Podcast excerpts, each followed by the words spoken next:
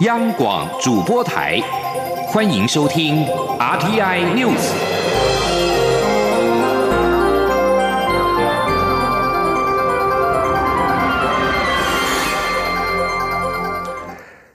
各位好，欢迎收听这节央广主播台提供给您的 RTI News，我是陈子华。华航机师在今天发动罢工，在经过了交通部出面协调之后。华航劳资双方也敲定在明天下午三点再次的展开协商座谈。而尽管同意协商，不过桃园机师工会在下午强调，在华航资方没有具体承诺工会的五大诉求之前，罢工行动将会持续的进行。记者谢佳欣的报道。华航劳资纠纷未解，桃园机师工会华航分会八号自凌晨六点起发动罢工，并扬言五大诉求若未获资方具体回应，罢工没有期限。不过，交通部已出面协调，敲定双方于九号下午三点在交通部展开座谈。桃园机师工会指出，愿意重启谈判的主因是华航释出善意，愿意针对工会诉求提供方案，且在疲劳航班管理方面不排除有改善空间。不过，在诉求未获得资方具体承诺前，工会将持续收取飞行员的检定证，罢工行动不会暂停。桃园机师工会常务理事陈贝贝说：“因为现在并没有什么具体的、真正的一个结果，因为华航也是提出来的一个。”他认为合理的相对方案，那我们愿意来释放一些善意，来跟他一起审视他们这所谓的提出的方案是不是合理的。但是因为毕竟没有什么具体的一个承诺，所以我们这边正在进行的东西是不会受到影响的。九号的座谈协商将由交通部次长王国才亲自主持，资方将由华航总经理谢世谦出席，劳方则由机师工会理事长李信燕代表。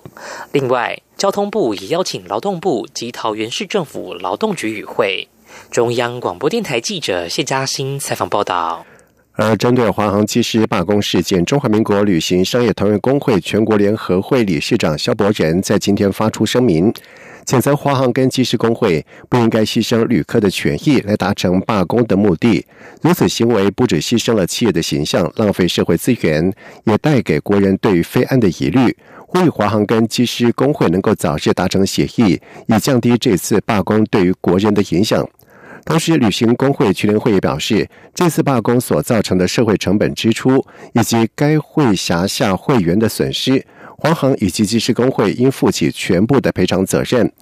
旅行工会全联会并且指出，将会尽力协助旅客转机，或者是向华航办理退费的事宜，以保障旅客权益，善尽旅行业业者的企业责任。而至于相关退费程序以及不得规则旅行社的必要的费用、旅客滞留海外的善后相关问题，将依照观光局宣布的规定办理。旅行工会全联会将会全力协助。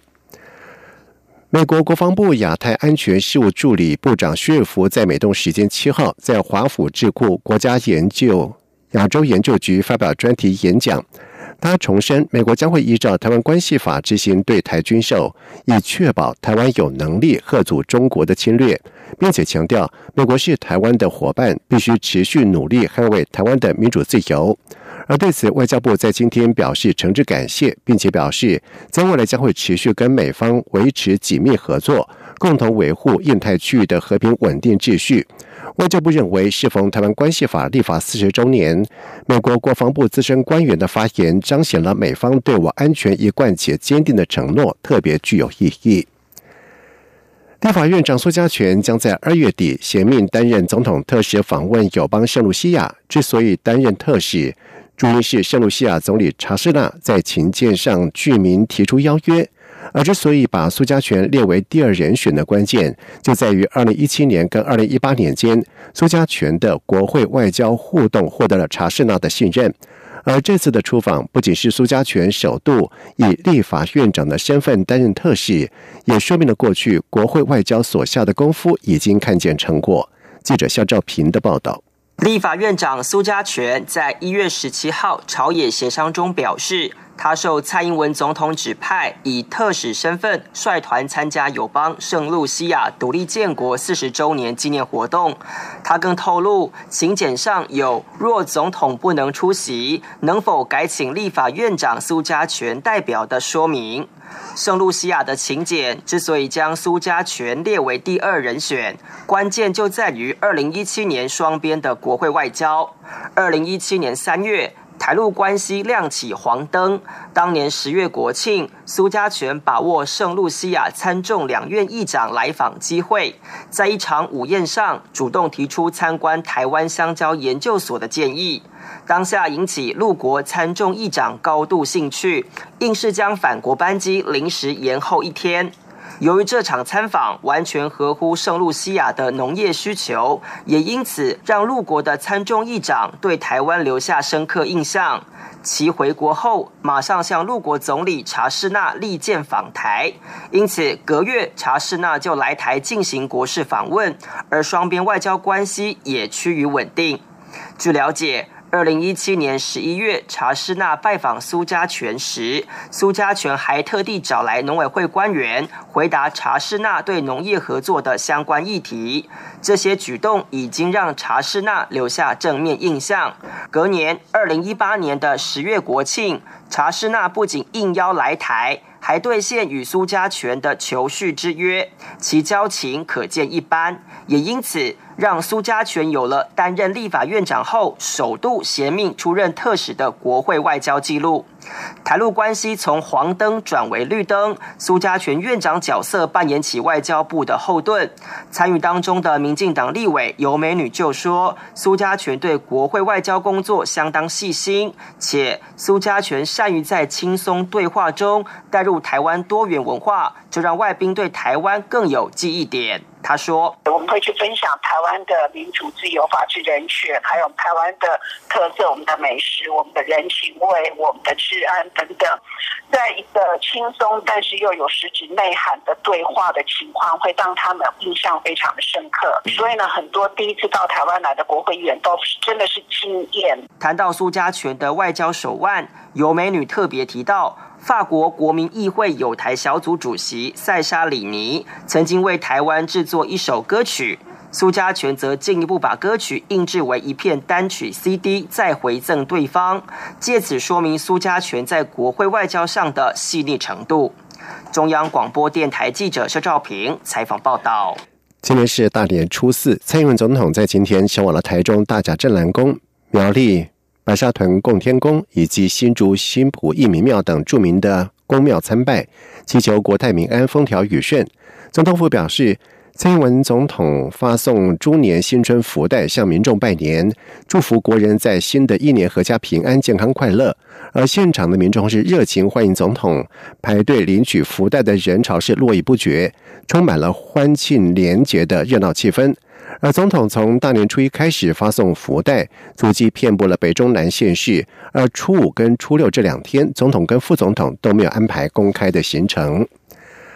农委会从二零一五年开始试办了农业保险，目前已经有了十一种的试办品项。在今年还要开发凤梨、香蕉跟文旦柚的保单，由于农业保险执行的复杂度跟困难度都很高，需要政府透过立法来支持。而目前行政院已经针对了农业保险专法进行了条文审查，并立法院下会期三读，农委会也希望透过法源取得向国际再保的合法性，进一步来降低农民的保费。记者陈林信宏的报道。在农委会鼓励推动下，台湾的产险业者在二零一五年开出第一张农业保单，保险商品是高阶梨。接下来这三年多，各种农业保险保单陆续出炉，目前共有高阶梨、芒果、水稻、释迦、家禽、禽流感、农业设施、木瓜、石斑鱼等十一种示范品项，累计投保件数一万七千一百多件，总投保金额新台币三十三亿八千六百多万，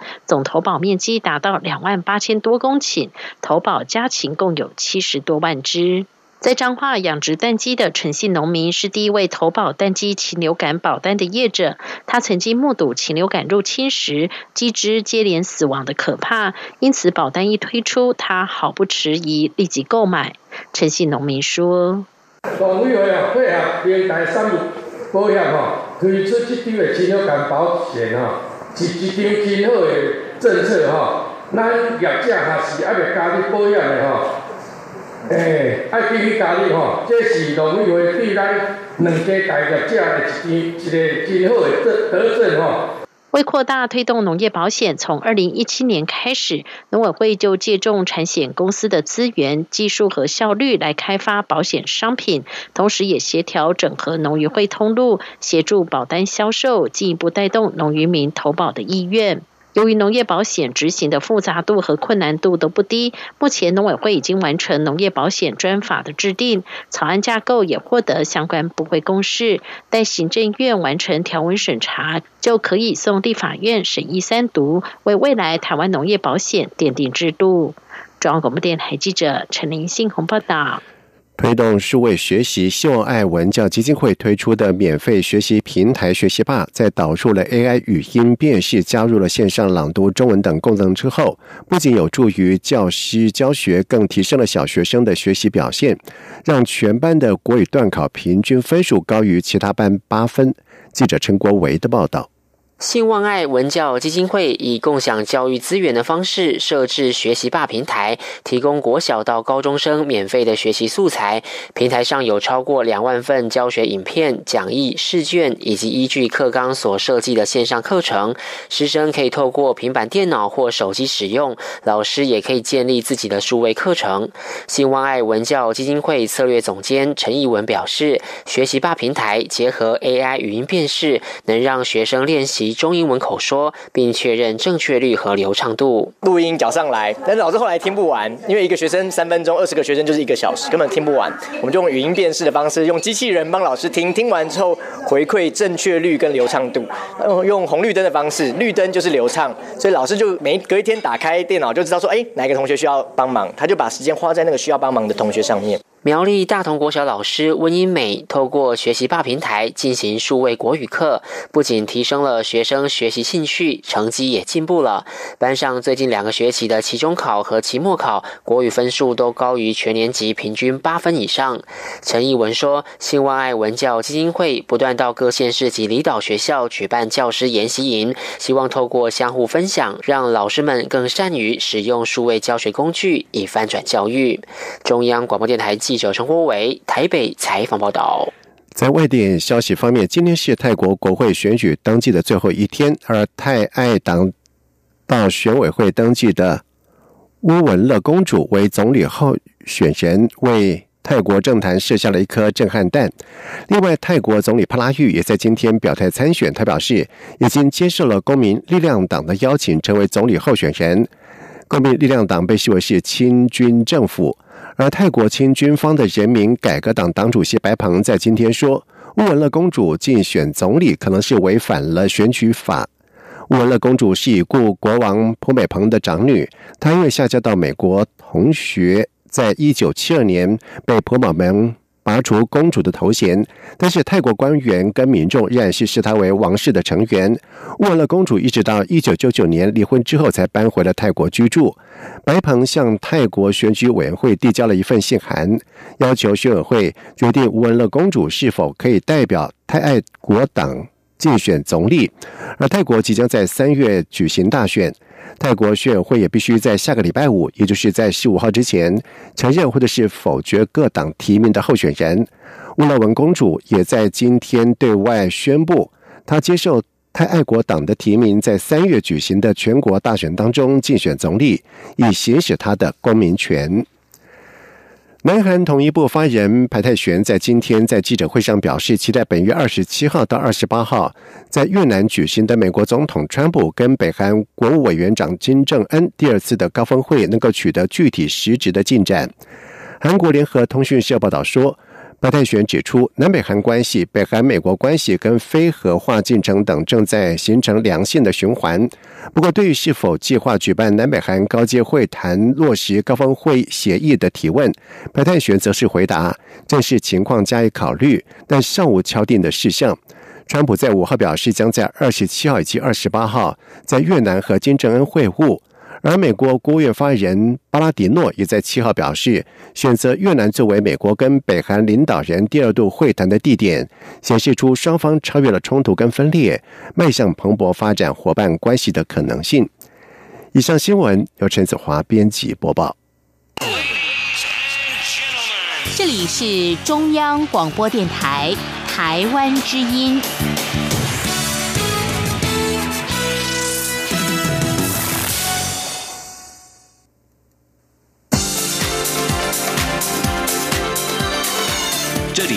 中央广播电台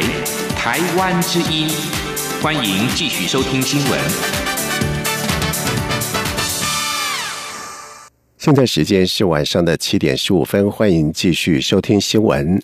社群媒体时代带起了自媒体的风潮，不少的立委为了强化跟选民沟通，也玩起了脸书直播。国民党立委赖世宝最费功夫，特别搭起了小型的虚拟摄影棚，并且搭配图卡来评论时政。而民进党立委李俊毅最最近也玩起了直播，增加跟网民的互动的趣味性。不过，他们都认为网络直播只是一种跟选民互动的传播工具，重点还是要传播内容。记者肖兆平的报道。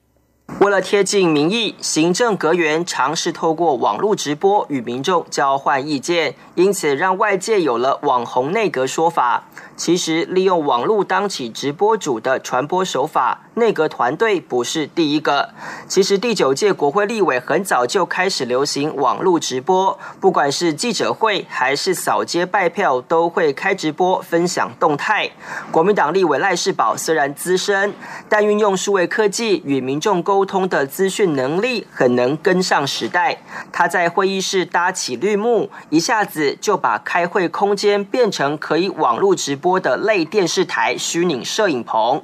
赖世宝表示，包含摄影机。笔电以及相关软体，所有成本大约在新台币六七万。之所以架设直播平台，除了希望以相对低成本的方式及时回应多元议题外，也希望丰富与网友的互动模式。不过，他也强调，直播只是平台工具，重点还是内容本身。民进党立委李俊毅最近也跟上直播风，有固定时段的直播论证单元。李。俊毅说，近年出现很多新兴传播工具，民意代表也必须学习使用。重点不是为了潮流，而是增加与民众沟通的管道，且透过直播对话，也有助于民众了解政府施政。他说：“民众如果有有看到的话，他们就会就会有一些回应嘛。嗯，哦，那那有些东西反而民众讨论的。”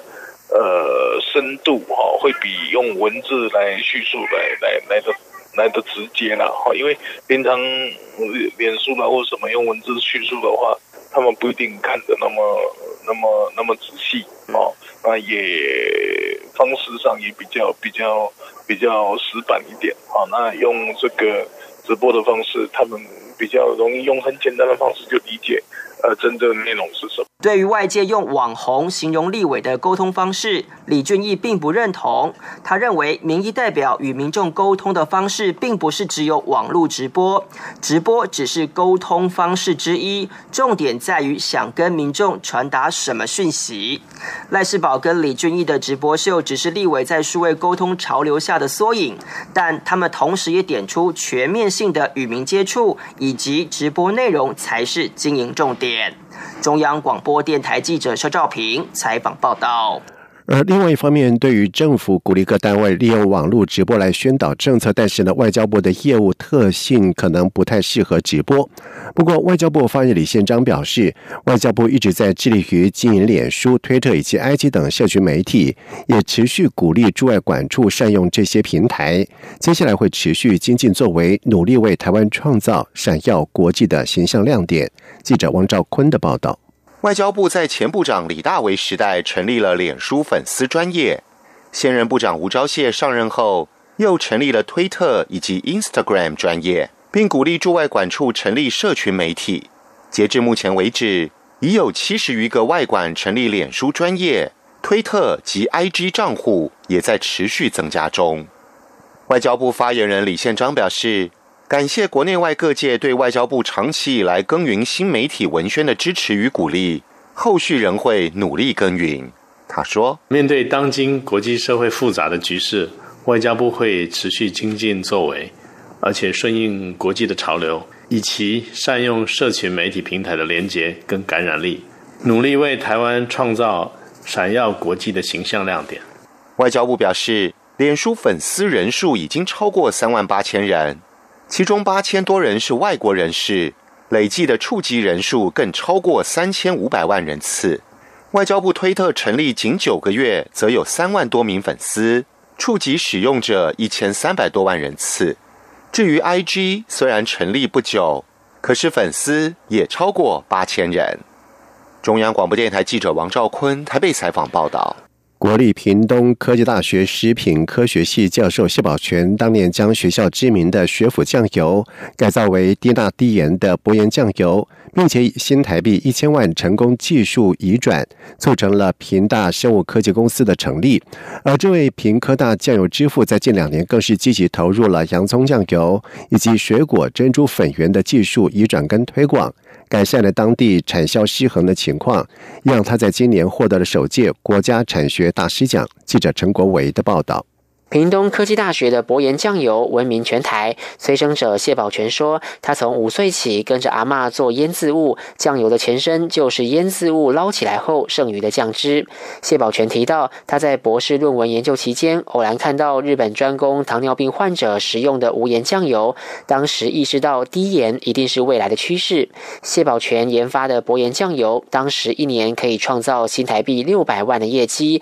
由于销量逐年增加，平科大在二零零五年决定寄转给业界，并在二零零七年成立平大生物科技公司。后续透过紧密的产学合作，也为校内毕业生创造就业机会。目前公司有三分之二的员工，包括厂长，都毕业于平科大。近年为了解决屏东农民产销失衡的问题，谢宝全投入洋葱酱油以及水果珍珠粉圆的寄转与推广。谢宝全指出，洋葱酱油光是全台农会超商的通路，一年就可以可以。消化好几十吨的洋葱，除了将汁液做成酱油，还可以将洋葱渣加工制成洋葱酥等副产品。至于以香蕉、凤梨、火龙果研发出来的水果珍珠粉圆，谢宝全锁定台湾手摇饮料店每天超过三百吨珍珠粉圆的商机，希望替果农创造更高的附加价值。水果珍珠粉圆后来也吸引澳洲、纽西兰、新加坡、马来西亚及杜拜等国的四十多家厂商洽谈合作事宜。因为我在实验室开发这个农产品的附加价值提升，所以我们本身是完全没有废弃物。我是一般都把农业百分之百利用，像我让水果真的是把皮拿掉，整个水果百分之百加进去。凤梨的珍珠有凤梨的纤维，洋葱里面有洋葱的味道。谢宝全过去有多项研究都与血糖控制有关，所以近期除了研究水果珍珠粉圆，也搭配开发多款发酵饮料，希望能减少国人糖分的摄取，进而改善糖尿病年轻化的现象。中央广播电台记者陈国伟台北采访报道。生活化当年一九五零到一九六零年代国家档案影像特展，移师到了位于南投中心新村的台湾省政资料馆展出。展出的照片有着四五年级生的回忆，充分呈现了档案的重要性跟生活化，记得大家一起来回味。展期到今年的十一月三十号为止。记者杨文军的报道。生活化当年一九五零到一九六零年代国家档案影像特展，曾经在二零一七年及去年分别在档案局、国史馆及国史馆台湾文献馆展出，吸引超过四万民众参与，获得热烈回响。这次展览是台湾省政资料馆由档案局接管后举办的第一场档案展览，也是首度将国家档案在资料馆作为展示的主角。展览内容涵括食衣住行娱乐等六大主题，用三十三则故事、一百六十六幅的黑白老照片，回顾一九五零、一九六零年代台湾社会在政府各项政策推行下的生活景象。档案局指出，展览现场设有情境模拟拍照、互动体验、老照片征集成果展示、人物专访播放等，民众可以看见国家发展与生活轨迹，产生与自己或与父母。祖父母辈的共鸣。档案局组长涂小晴说：“多一个那个穿越时光机，就是可以可以选老照片，然后摄影机拍照后，会把自己的脸换换到那个当时的老照片里，哎，有多做那个互动的一个游戏，跟还有一个翻转格子墙，还有拼图，就是让小朋友去参观可以把照片做成拼图，让他们在那里玩的。档案局表示，此展览的展期将到十一月三十号为止，在台湾省政资料馆是在南投县特展室展出，欢迎各界踊跃前往免费参观及预约导览。中央广播电台记者杨文君台北采访报道。在外电消息方面，根据南韩外交界在八号的消息指出，南韩跟美国可能在十号草签第十份的防卫费分担协定，而协定有效期是一年，金额将低于美国所提出的十亿美元，大约是一点零三兆韩元，大约折合九点二亿美元。韩国联合通讯社报道指出，草签仪式将在首尔举行，由外交部韩美防卫费。分担谈判代表张元三以及美国谈判代表贝兹在协定上签字。报道指出，如果双方在十号草签协定，预定政府内部的流程在三月内完成，在四月将会进行国会的审批程序。在去年底，美国亮出了底线，提出希望南韩每年承担十亿美元的防卫费，而且提议防卫费谈判一年一谈。南韩则是主张，依照韩元是南韩国民所能够承受的心理极限，并且要。就三到五年谈一次，谈判因此陷入了僵局。报道说，防卫费分摊金是指南韩为美军分摊的驻军的费用，用于支付驻韩美军基地的内部的韩籍雇员工资，以及各种美军基地建设费用、军需后勤费用等等。韩美从一九九一年起共签署了九份的防卫费分担协定，而第九份的协定已经在二零一八年的十二月三十一号到期。以美国为首的联军在七号表示，伊斯兰国 S 的集团哈里发国已经缩小到原有规模的不到百分之一。S 在二零一四年横行于叙利亚跟邻国伊拉克的大片的土地，并且在控制区宣布成立哈里发国。然而，S 已经失去曾经占领的大部分的土地，包括主要据点伊拉克北部的摩苏尔以及叙利亚北部的拉卡。联军副指挥官吉绍表示。如今，S 剩下的最后一点的地盘还不到原本哈里发的百分之一，而美国总统川普在六号预期最快在下周正式宣布收复 IS 在叙利亚占领的所有土地。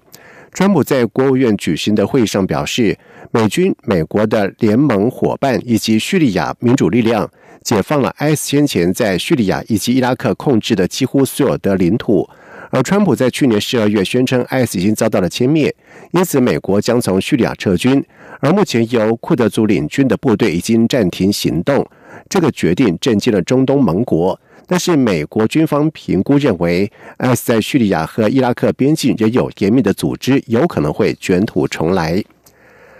土耳其总统府通讯署署长阿尔通在今天表示。沙地阿拉伯官员针对沙地异议记者哈绍吉遭到残害一事的调查，完全缺乏了透明度，令人相当的忧虑，并且指利雅得的做法已经危及到沙地政府的可信度。阿尔通告诉路透社说，沙地官员对于哈绍吉谋杀案不断的做出错误的否认，对围绕这起案件衍生出许多的不透明处。阿尔通接着表示，沙地当局必须引渡在土国犯下预谋杀害哈绍吉的凶手到土国，以证明利雅得当局愿意以司法方式来处理本案。